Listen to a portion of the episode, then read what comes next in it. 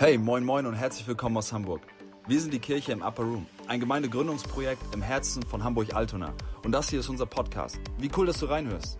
Unser Podcast ist noch total raw und unperfekt. Die Aufnahmen sind eben aus der Kirchengründungsfront und haben zurzeit auch gar nicht den Anspruch, perfekt zu sein.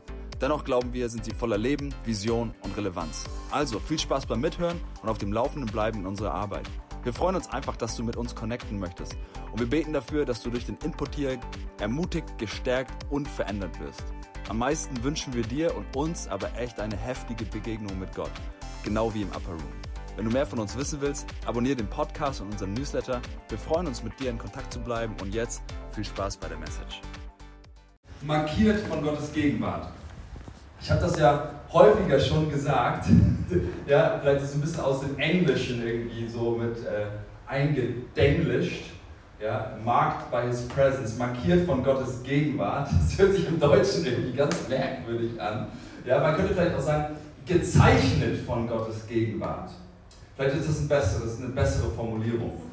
Ähm, aber weißt du, wenn du so darüber nachdenkst, wir, wir Menschen, wir sind ja alle von irgendwas gezeichnet. Ja, wir sind, äh, manche sind von ihrer Persönlichkeit gezeichnet, manche sind von, sind, von ihrer, sind von ihrer Vergangenheit gezeichnet, manche sind von, von Leid gezeichnet, manche sind von, sind von Erfolg gezeichnet. Ja, das hinterlässt ja auch Spuren in unserem Leben manchmal. Manche sind von anderen, von Verletzungen, manche sind von anderen prägenden Erlebnissen gezeichnet. Und, und ich möchte über diesen Gedanken ein bisschen nachdenken. Von was sind wir gezeichnet? Und sind wir gezeichnet, sind wir markiert von der Gegenwart Gottes? Und ähm, wie schön wäre das, wenn jemand unser Leben anguckt und, und weißt du, weil das ist das, was passiert, wenn Gottes Gegenwart auf uns, ja, und damit meine ich, also uns als Gemeinschaft, aber ich meine auch uns als, als einzelne Person. Ja, wenn, wenn Gott sichtbar wird in unserem Leben, dann wird man über, über dich sagen, hey, wow, guck dir die, ähm, guck dir die Liebe in diesem, in diesem Menschen, guck dir die, guck dir die, die Autorität an, guck dir die, diese, die, die Ganzheit an, das, das ganz, die, diese, guck dir diese, äh, wie heißt es, ähm, ja, ja, ganz sein, diese, dieses, dieses ein geheiltes Selbst, eine geheilte Seele, eine reine Seele, ein reines Leben. Ähm, guck dir an, wie, wie, wie vielleicht sogar, man würde vielleicht sagen, hey, das ist ein heiliges Leben, was dieser, dieser Mensch führt. Ja, guck dir an, was, kennt ihr das? Es gibt so Menschen, die haben so eine natürliche, also gerade auch, es gibt so Leiter, also Leiter, Christen, auch, also Christen auch, ganz viele, ähm, die haben so eine natürliche Autorität. Ich will es gar nicht auf Leiter beziehen, weil ich glaube, das ist für uns für Christen einfach verfügbar. Und die, die, die treten in den Raum rein und dann, und dann sagen sie was. Du spürst, da ist, irgendwie, da ist irgendwie Leben hinter den Worten. Ja? Und so kann man wahrscheinlich ganz viele Attribute heranziehen und sagen so, boah, ja, das ist, das ist jemand, der gezeichnet ist von der Gegenwart Gottes. Aber gleichzeitig gibt es eben dann auch Menschen, ja, die sagen, äh, wo du sagst, hey komm, weißt du, wie ich schon sagte, die Verletzung oder oder vielleicht der Ego, Egoismus oder, oder weißt du, das springt, dir, springt dich genauso an.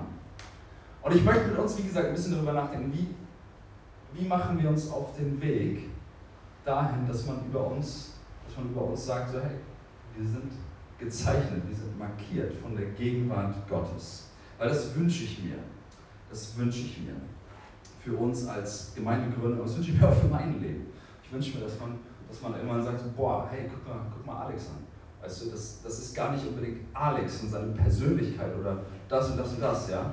Oder Heidi oder Gabi oder Paul und, und weißt du, man sagt so, hey, wow, das Paul ist so und so. Klar, wir verschwinden ja nicht in Gottes Gegenwart, aber weißt du, aber irgendwie können wir Gott sehen da drin und Gott kennenlernen da drin, weil wir gezeichnet sind von seiner Gegenwart. Okay, lange Vorrede.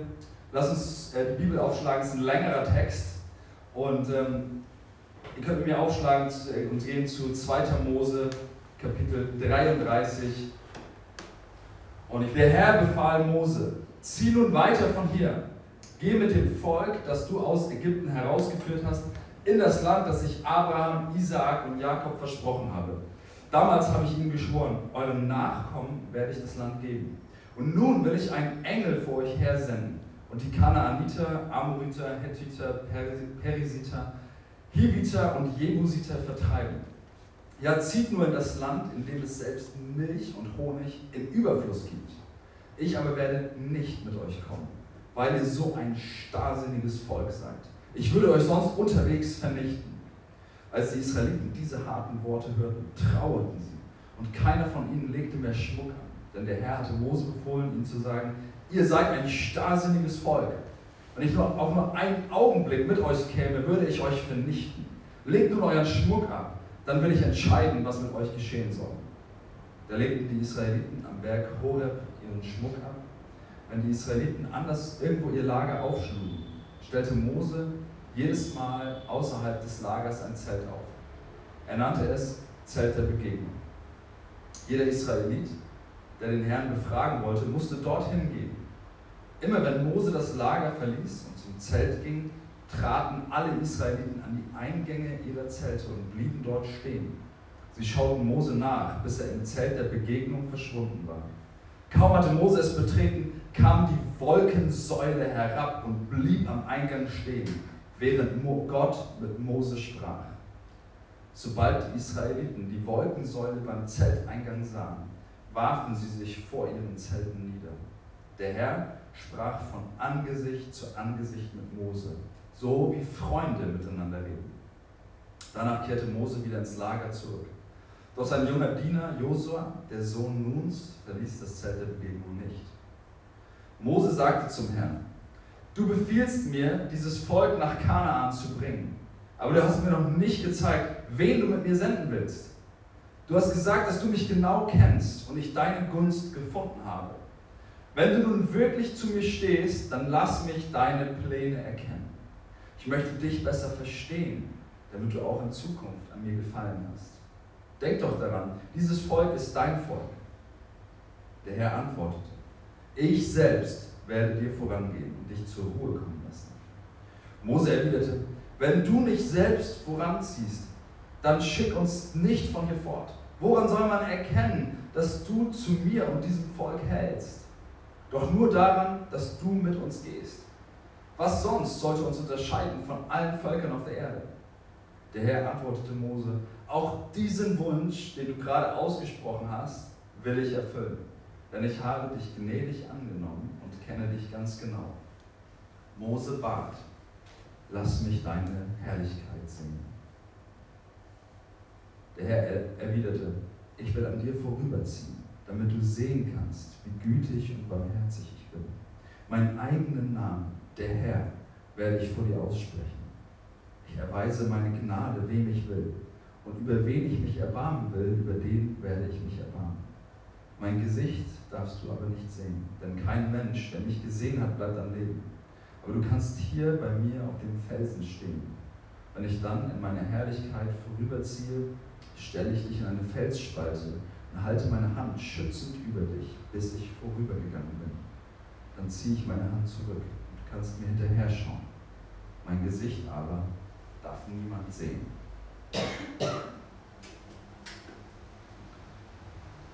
eine erstaunliche Passage, eine erstaunliche Geschichte. Und wir werden auch, wir werden da noch im Detail reingehen. Aber ich möchte es kurz einmal für uns nochmal resumieren. Also, wisst ihr, was in dieser Geschichte vorangegangen ist, ist, dass Mose auf, auf diesen Berg gestiegen ist und dass Gott ihm dort das Gesetz gegeben hat und 40 Tage auf diesem Berg gewesen ist, in dieser Zeit, wo Mose mal eben das Lager der Israeliten, die eben gerade aus Ägypten rausgekommen sind, verlassen hat. Ja, da haben sie sich ein Kalb, ein goldenes Kalb gegossen und haben das angefangen anzubeten. Und das ist der Grund, warum, warum Gott so zornig auf dieses, wie er selber starrsinnige, halsstarre Volk ist. Und ähm, das eine, also das ist so, das ist so der, der Background letztendlich zu dieser, zu dieser Geschichte und warum letztendlich Gott auch so, ja, ja so, so mit diesem Volk letztendlich hadert. Und Mose, er tritt für das Volk ein. Und ähm, wisst ihr, am Ende des Tages hat er ja ein bisschen mit Gott verhandelt. Und ich finde es ich find's interessant, ja, weil, weil, weil es sagt auch, was ist so eine Seitenbemerkung, es sagt was über Gebet. Ja, wenn einer, also was für eine Kraft hat es, wenn einer, der hingegeben ist, vor Gott steht ja, und, und in den Riss tritt. Wisst ihr, wir, wir, ich meine, wir, wir sind auch ein Haus des Gebets. Ja, und, äh, und, und wir, wir erleben, wie, wie wenige, ja, gerade auch im Hinblick auf Indien, für Indien eintreten. Und das darf man nicht unterschätzen. Und deswegen, ich feiere das, dass diese wenigen, die da zusammenkommen, dass sie auch vor allem so in dieser Art und Weise auch Jesus so in die Mitte stellen. Und das auch ein Stück weit stellvertretend für, für, für, das, für das Land Indien machen. Und, und ich glaube, dass es eine ganz große Auswirkung hat. Aber ich glaube, dass es auch für uns eine ganz große Auswirkung hat, wenn wir, wenn wir als Einzelne, als einzelne hingegebene Menschen ähm, wirklich Gott bestürmen für unser Volk. Es macht einen Unterschied. Das ist, das ist so ein Ding, was, mir, was, mir, was, mir das, was, mir, was mich angesprungen hat. Ja? ja, wenn einer wirklich festhält an Gott und für Gott, vor, vor Gott, für, für das Anliegen, was er vertritt, eintritt, hey, Gott liebt es, darauf einzugehen. Und gleichermaßen, und das sage ich, das sage ich auch immer wieder, soll ich nicht aufhören zu sagen, findet man in, in der Art und Weise, wie Gott sich dann entschließt, mit dem Volk umzugehen, findet man so viel Gnade. Weil ich, man, kann sein, also man kann Gottes Reaktion da total nachvollziehen. Er befreit das Volk in Mass, das Volk Israel in massiver Art und Weise und diese Zeichen und Wunder geschehen und, und das, der, der, das, das, das, das Land Ägypten ähm, ja, wird von den Plagen Gottes, die ja schon ähm, ein, ein, ein Ausmaß hatten, wo man einfach nur sagt, okay, das war gerade Gott, der hier eingegriffen hat. Ja, und Gott teilt dann das Meer und, und so weiter. Das Volk zieht heraus und wird eben in einer, in einer, in einer, in einer Art und Weise befreit, wo, wo man einfach ganz klar Ehrfurcht vor diesem Gott hat, der sich da drin zeigt. Und kurz danach passiert das das Volk wendet sich von Gott wieder ab. Und das zieht sich so durch die ganze Geschichte des, des Exodus eigentlich durch, dass das Volk sich, obwohl sie gerade eben diese Wunder gesehen haben, jeden Tag fällt es, fällt das Brot vom Himmel, das Manna. Ähm, dann kommen die, kommen die Tauben einmal die Woche, die Wachteln. Und, und wisst ihr, die Feuersäule in der Nacht und die Wolkensäule am Tag. Und, und, und man, man sieht Gott überall. Aber trotzdem wenden sie sich irgendwie immer wieder von ihm ab. Und ja, und, und das, das ist, auf der einen Seite zeigt es die Gnade Gottes, ja, weil er immer wieder, auch gerade wie auch in dieser Situation beschrieben, ja, aufgrund dieses Ringens von Mose mit Gott für das Volk sich, sich, sich, umlenken lässt in der Art und Weise, wie er mit dem Volk reagiert. Das, das tut Gott auch mit dir und mir. Gnade, Gott ist ein gnädiger Gott. Ja? Und er, er rechnet uns unsere Fehler nicht an. Und, und auf der anderen Seite, ja, ich, also denke ich auch wieder, das ist einfach so natürlich. Wie, wie, ich finde mich da drin auch so. Ich weiß nicht, ob du dich da drin auch wiederfindest. Ja, wir können Gottes Wunder erleben. Ist gar nicht lange her, dass wir Wunder erlebt haben und auf einmal merken wir, wie wir in, in manchen Punkten in unserem Herzen auf einmal uns vielleicht doch wieder abwenden oder irgendwie nicht so nah bei Gott sind. Und ich, ich glaube, weißt du, dass das, was den Unterschied gemacht hat zwischen Mose und dem Volk Israel, das war einfach, dass, dass Mose diese persönliche Begegnung mit Gott hat. Diese persönliche Dimension mit Gott hat. Das Volk viel mehr an ganz vielen Punkten eher nur einfach gesehen, was Gott tun kann für sie. Ja, aber das war, da war diese persönliche Verbindung nicht da. Und das, was wir brauchen, um an Gott dran zu bleiben, um mit ihm dieses Leben zu führen, was er für uns weisen will, ist, dass wir Gott persönlich kennen. Eine persönliche Beziehung zu ihm. Weil du kannst, wie gesagt, die Zeichen und Wunder sehen. Aber ohne die persönliche Begegnung, die persönliche Beziehung, ja, macht es keinen Unterschied in deinem Leben. Oder kann es dazu führen, dass es keinen Unterschied in deinem Leben macht. Ich möchte so ein bisschen aus der Vogelperspektive auf dieses Gespräch zwischen Mose und Gott eingehen. Und ähm, wie gesagt, da, da gibt es ganz viel zu, zu sagen und ganz viel zu auszulegen. Das werden wir vielleicht auch nochmal machen. Aber ich möchte eigentlich, eigentlich wirklich nur kurz einmal dieses Gespräch mit uns, mit uns anschauen. Und, ähm, und ich sehe so eine, wie, so eine, wie so eine Progression in diesem Gespräch, wie so eine Entwicklung in diesem Gespräch zwischen Gott und Mose. Die finde ich sehr, sehr spannend. Ja, als, als erstes spricht Mose davon, hey, lass mich deine Pläne erkennen, Herr. Ja? Er sagt, wenn du nun wirklich zu mir stehst, dann lass mich deine Pläne erkennen. Ich möchte dich besser verstehen, damit du auch in Zukunft an mir gefallen hast. Denk doch daran, dieses Volk ist dein Volk. Und ja, so, so beginnt dieses, äh, Gott und Mose. Und ich finde es interessant, weil ganz häufig sehen unsere, unsere Gespräche mit Gott auch so aus.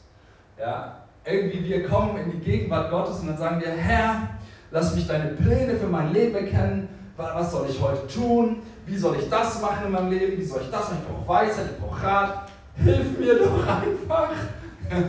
ja, ich habe keine Ahnung, wo ich, was, ich, was ich machen soll, wen ich heiraten soll, was ich lernen soll, wie es jetzt weitergeht und so weiter. Und das sind total legitime Gebete.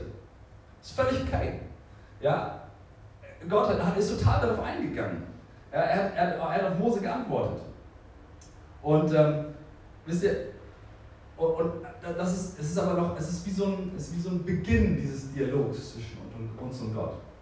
Oftmals im Gebet. Und dann geht es weiter in, in, dem Gespräch zwischen, zwischen Mose und Gott. Und dann sagt, dann sagt Mose, und er nähert sich Gott noch mehr an. Er sagt dann, sei du mit uns, wo wir sind letztendlich. Und das ist nicht nur, hey, ich brauche jetzt deine Hilfe und ich brauche jetzt Rat und ich, ich, ich, ich, ich will deine Pläne für mein Leben erkennen, so, sondern es, es, es nähert sich diesem Herzen Gottes, nochmal dem Herzen Gottes ein Stück weit weiter an. Und er sagt, hey, hey, segne uns, sei du mit uns, wo wir sind. Gib uns deine Gunst. Die, er, er, er bezieht es ja auch mit auf die anderen Völker. Die anderen Völker sollen an uns erkennen, wer du bist letztendlich. Und, aber trotzdem schwingt da noch ein Stück weit mit, so lass uns erfolgreich sein in unserem Tun. Ja, wir wollen dieses Land ja erobern, aber wir brauchen dich dafür. Das ist noch, ist noch, ist noch stark bei sich selbst. So der zweite Schritt in diesem Gespräch. Und dann, dann kommt, das, kommt diese dritte, diese dritte, ähm, diese dritte Aussage Moses. Ja, und die so den, den Höhepunkt dieses Gesprächs letztendlich darstellt. Und er sagt zu Gott, lass mich dich in deiner Herrlichkeit sehen. Und Warum ist das, warum ist das der Höhepunkt? Weil es geht, wisst ihr, es geht davor um das Volk und um, um das, was Gott für das Volk tun kann. Und es geht sicherlich auch um Mose als Leiter da drin, ja, der mit Gott ringt. Ja, wir können uns nicht vorstellen, was auch sicherlich für eine Verantwortung auf ihn gelastet hat. Und was für Druck vielleicht auch auf ihn gelastet hat.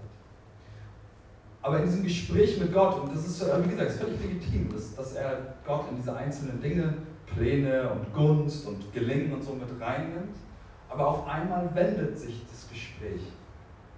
Ja, und, er, und er sagt, sagt, lass mich dich in deine Herrlichkeit sehen. Und ich fand es so schön, ich, find's, ich liebe das, das zu lesen, dass Gott sich Mose von Angesicht zu Angesicht gezeigt hat. Und das, das, das, das Mose, ich meine, Mose hat das selbst geschrieben, weil Gott, er, er sagt selber, hey, Mose hat mit Gott geredet wie mit einem Freund. Ich finde das, so, find das so schön. Und dennoch ist diese Progression in diesem Gespräch zu sehen. Hey, und am Ende kommt der Höhepunkt. Lass mich dich in deiner Herrlichkeit sehen. Und wisst ihr, es geht da für mich, wie gesagt, es geht nicht mehr so sehr um das, was kannst du für mich tun, Gott. Und das ist legitim, ich sage es nochmal, es ist legitim, das zu beten. Aber es geht nicht mehr so sehr um das, was, das Äußere, sondern es geht auf einmal wirklich um Mose als, als, als Mensch und Gott. Ich möchte dich, ich möchte dich in deiner Herrlichkeit sehen. Ja, was sich hinter diesem Wort Herrlichkeit versteckt, das, das, ist, das ist das Selbst von Gott. Ja, die, die, das, wer Gott wirklich ist. Mose hat damit gesagt, ich möchte dich wirklich kennen ich möchte, ich möchte dich wirklich sehen. Und diese Bitte zu äußern, also du musst dir die Szene mal vorstellen. Ja, da, da, da ist dieses Zelt der Begegnung, dann kommt die Wolkensäule. Und das ist ja nicht, also Mose schreibt, ich rede mit Gott von Angesicht zu Angesicht, wie ein Freund mit einem anderen Freund redet. Aber das, das ist eine ehrfurchtgebietende Szene, die sich einem dort darstellt.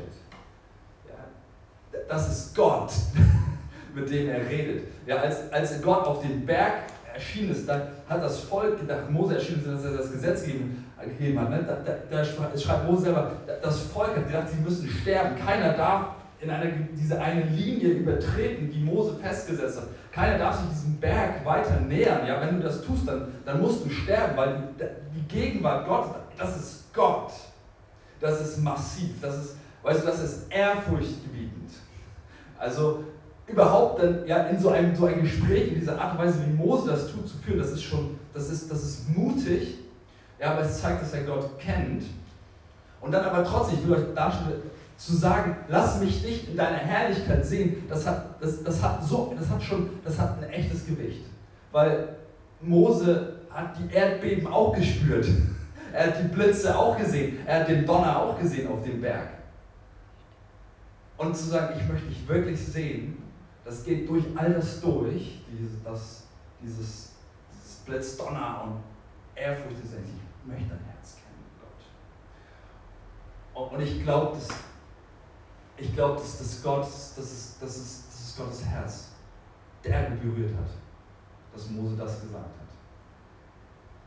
Und er sagt zwar auch, hey, du darfst mich nicht, du darfst Gesicht nicht sehen, weil jeder, der mich sieht, der, der muss sterben. Das geht nicht. Du kannst als Mensch, als unheiliger Mensch, ja, wir sind zwar in Jesus geheiligt, aber trotzdem Gott zu sehen, das, das geht nicht. Das werden wir irgendwann werden wir, das, werden wir ihn sehen. Aber in dieser Welt, in dieser, in dieser, in dieser, hier, es geht nicht. So in dieser Form. Aber Gott gewährt diese Bitte und sagt, hey, weißt du was? Ich gebe dir das. Ich will deine Bitte erfüllen. Ich will mich dir zeigen. Gib dir das, was möglich ist. Und ja, ich finde das, find das krass. Weil Mose, ich glaube, Mose war in dem Moment fast das sein Leben egal. Das war egal, was es kostet. Ja, deswegen, das will ich damit sagen, es war egal, was es kostet. Es kostet einen Preis, Gott zu sehen auch vielleicht. Ja, egal, was andere Menschen denken, es war, es war ihm egal. Es, ging, es war alles ausgeblendet. Es ging dich in deiner Herrlichkeit sehen. Ich möchte sehen, wer du wirklich bist und mich dein Herz kennen. Das ist das, was mich darin anstrengt. Es gibt so ein paar Beispiele in der Bibel auch woanders, ja, wo, es, wo, wo es wirklich, wo man merkt, okay, das sind Menschen, denen ging es in, ihrem, in ihrer Beziehung zu Gott wirklich um Gott selbst. Und es war völlig egal, was es kostet. Und völlig egal, was andere denken. Ja, die sind da zu diesem Punkt, wo Mose war, sind die vorgedrungen. Und wie gesagt, ich sage es nochmal, es ist legitim, in Gottes Gegenwart zu sagen, ich, ich brauche deine Hilfe, deinen Rat. Mose hat das auch gebetet. Aber wisst ihr, ich, ich glaube, dass wir in unserer Beziehung zu Gott, dass es auch Gottes Wunsch ist, dass wir dazu vordringen. Zu diesem Punkt sagen, Gott, es geht mir nicht mehr nur um das, was du für mich tun kannst sondern es geht mir wirklich um dich selbst. Und ich, ich denke so an David, der, ja, der vor der Bundeslade, ähm, nachdem sie die Bundeslade ähm, zurück äh, haben, ja, sie dann zurück nach Jerusalem gebracht haben und der als König dieses Volkes halbnackt, exzessiv und wild, das sah nicht hübsch aus, das war kein Disco-Tanzen, ja, sondern das, das war einfach nur wild.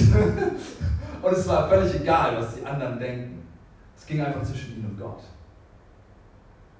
Ja, und selbst seine Frau hat sich für ihn geschämt und gesagt, was, was macht der? Der ist doch der, der ist, mein, der ist mein Mann, der ist der König. Was ist mit unserer Familie? Was der sollen die Leute denken? Und so, David war das völlig egal. Er sagt, ey, Gott ist wieder da. Ey, und er, er, er preist ihn und es ging nur zwischen, es war irgendwie nur so ein Ding zwischen David und Gott. Alles andere ist ausgeblendet gewesen. Denk mal an Johannes den Täufer. Der, äh, dem war offensichtlich auch alles egal, was die Menschen gedacht haben. Ja, aber was für einen Preis hat er bezahlt? Boah. In der Wüste, in Kamelhaar gekleidet, als Wegbereiter des Messias. Ich soll abnehmen und du sollst zunehmen. Jesus sagt selbst er ist der größte Mensch, der jemals gelebt hat. Spannende Aussage. Denk mal an Maria, das so bekannte Beispiel, Maria von Bethanien, die immer wieder viel zitiert und geliebt darüber zu predigen, aber das ist genau das.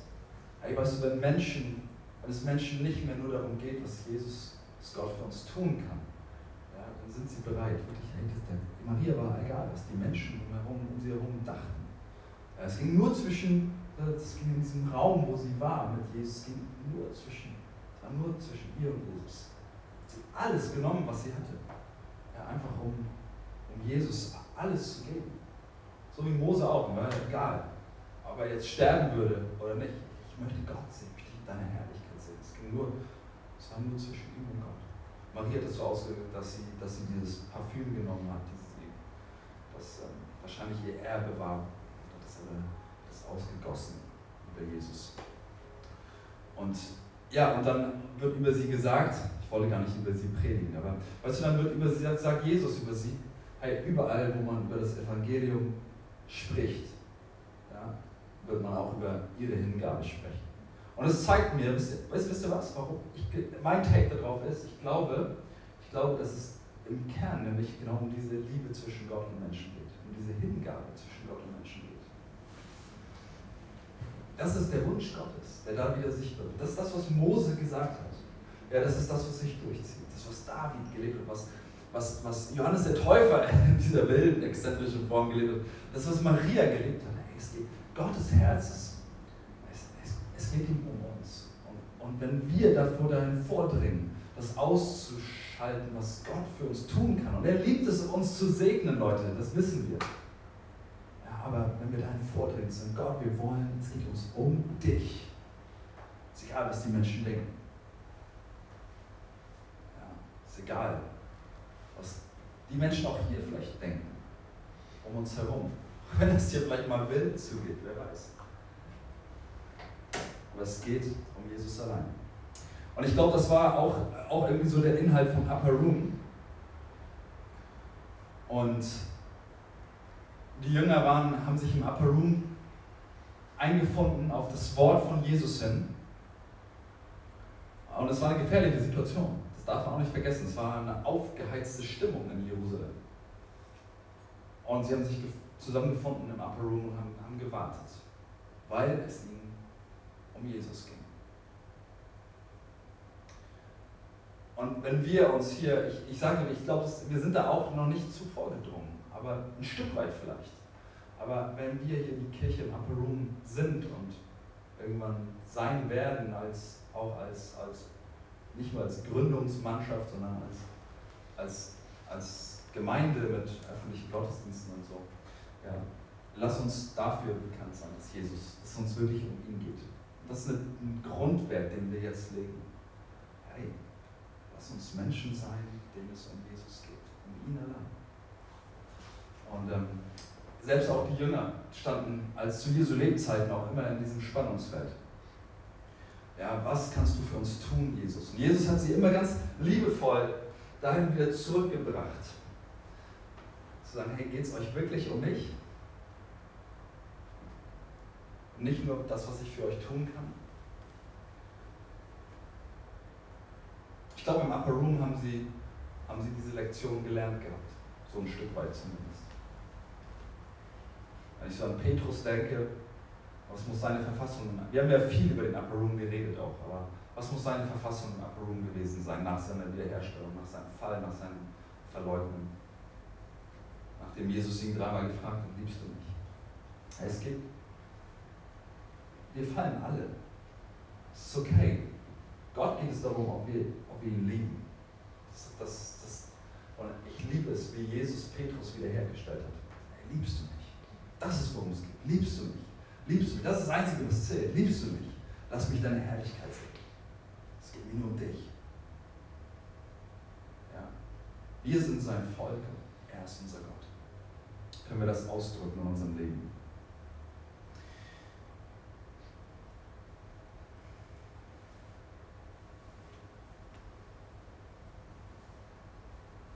Und ich glaube, was dann passiert, das ist, dass,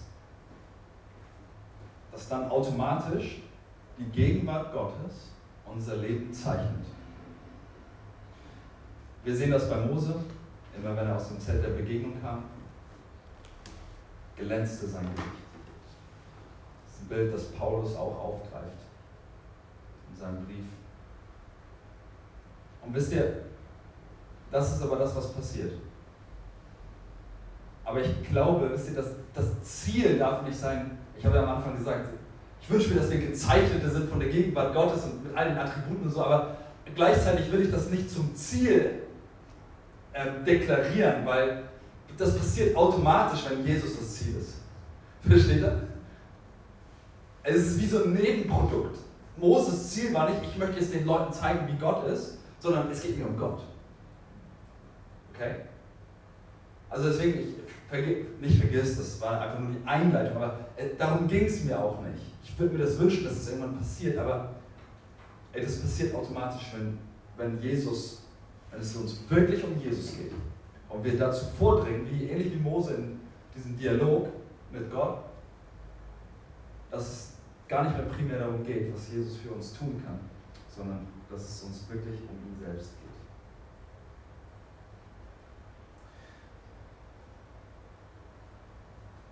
Johannes 14. Ich möchte damit enden.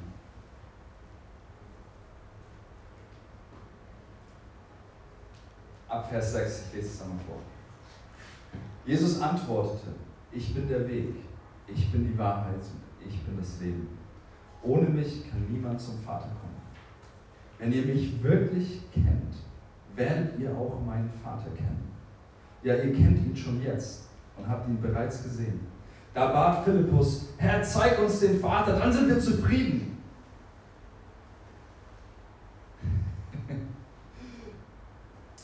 Jesus entgegnete ihm, ich bin nun schon so lange bei euch und du kennst mich noch immer nicht, Philippus? Wer mich gesehen hat, der hat auch den Vater gesehen. Wie kannst du also bitten, zeig uns den Vater? Wieder korrigiert er. Also liebevoll, Philippus aber so voller Autorität. Ich würde gerne einfach eine Zeit jetzt nehmen, wo wir ein bisschen instrumentale Musik anmachen und wo wir, wo wir wirklich auf Jesus schauen. Und, und zu ihm kommen. Und ich, vielleicht nimmst du diesen Bibeltext selber nochmal aus aus Exodus 33, 2. Mose 33. Und liest ihn vielleicht nochmal so für dich. Liest das Gespräch nochmal zwischen Gott und Mose und oder zwischen Mose und Gott. Und, ähm, und vielleicht betest du das selber, wenn es dein Herz ist.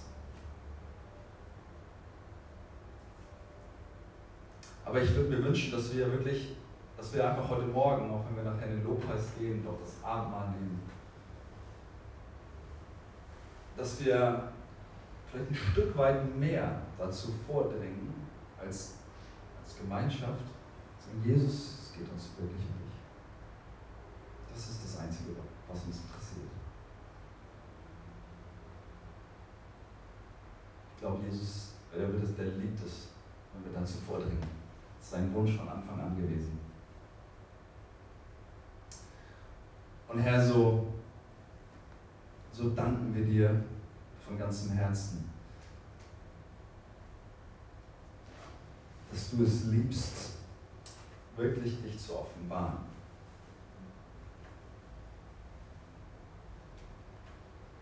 Dass du es liebst, Herr, wenn wir, wenn wir dazu vordringen, dass es uns wirklich nur um dich geht. Und Herr, ich bete echt so jetzt darum, dass, ja, dass, dass jeder Einzelne heute Morgen, der, der sich damit auseinandersetzt, dass wir wirklich überprüfen, wo wir da stehen. Herr, dass, dass du diese, Herr, diese Sehnsucht in unser Herz ganz neu reinlegst. Jesus, dass es uns um dich geht. Dass es völlig egal ist, was es kostet. Völlig egal ist, was andere denken mögen, Herr. Aber dass wir dich wirklich kennenlernen, ein Stück weit nehmen. So wie du wirklich bist. Wir hoffen, du hast eine gute Zeit mit uns gehabt. Danke, dass du dabei warst. Bisher hat die Kirche im Upper Room noch keine öffentlichen Gottesdienste. Wir halten dich auf dem Laufenden, sobald sich das ändert. Wenn du in dieser Phase mit uns Kontakt aufnehmen willst, schreib uns gerne eine E-Mail an kirche im Upper Room in einem Wort at gmail.com oder antworte auf unseren Newsletter. Wir freuen uns total von dir zu hören. Hey und jetzt sei gesegnet für das, was als nächstes für dich kommt heute. Denk dran, der Herr ist für dich, er liebt dich und er ist dir zugewandt. Bis zum nächsten Mal.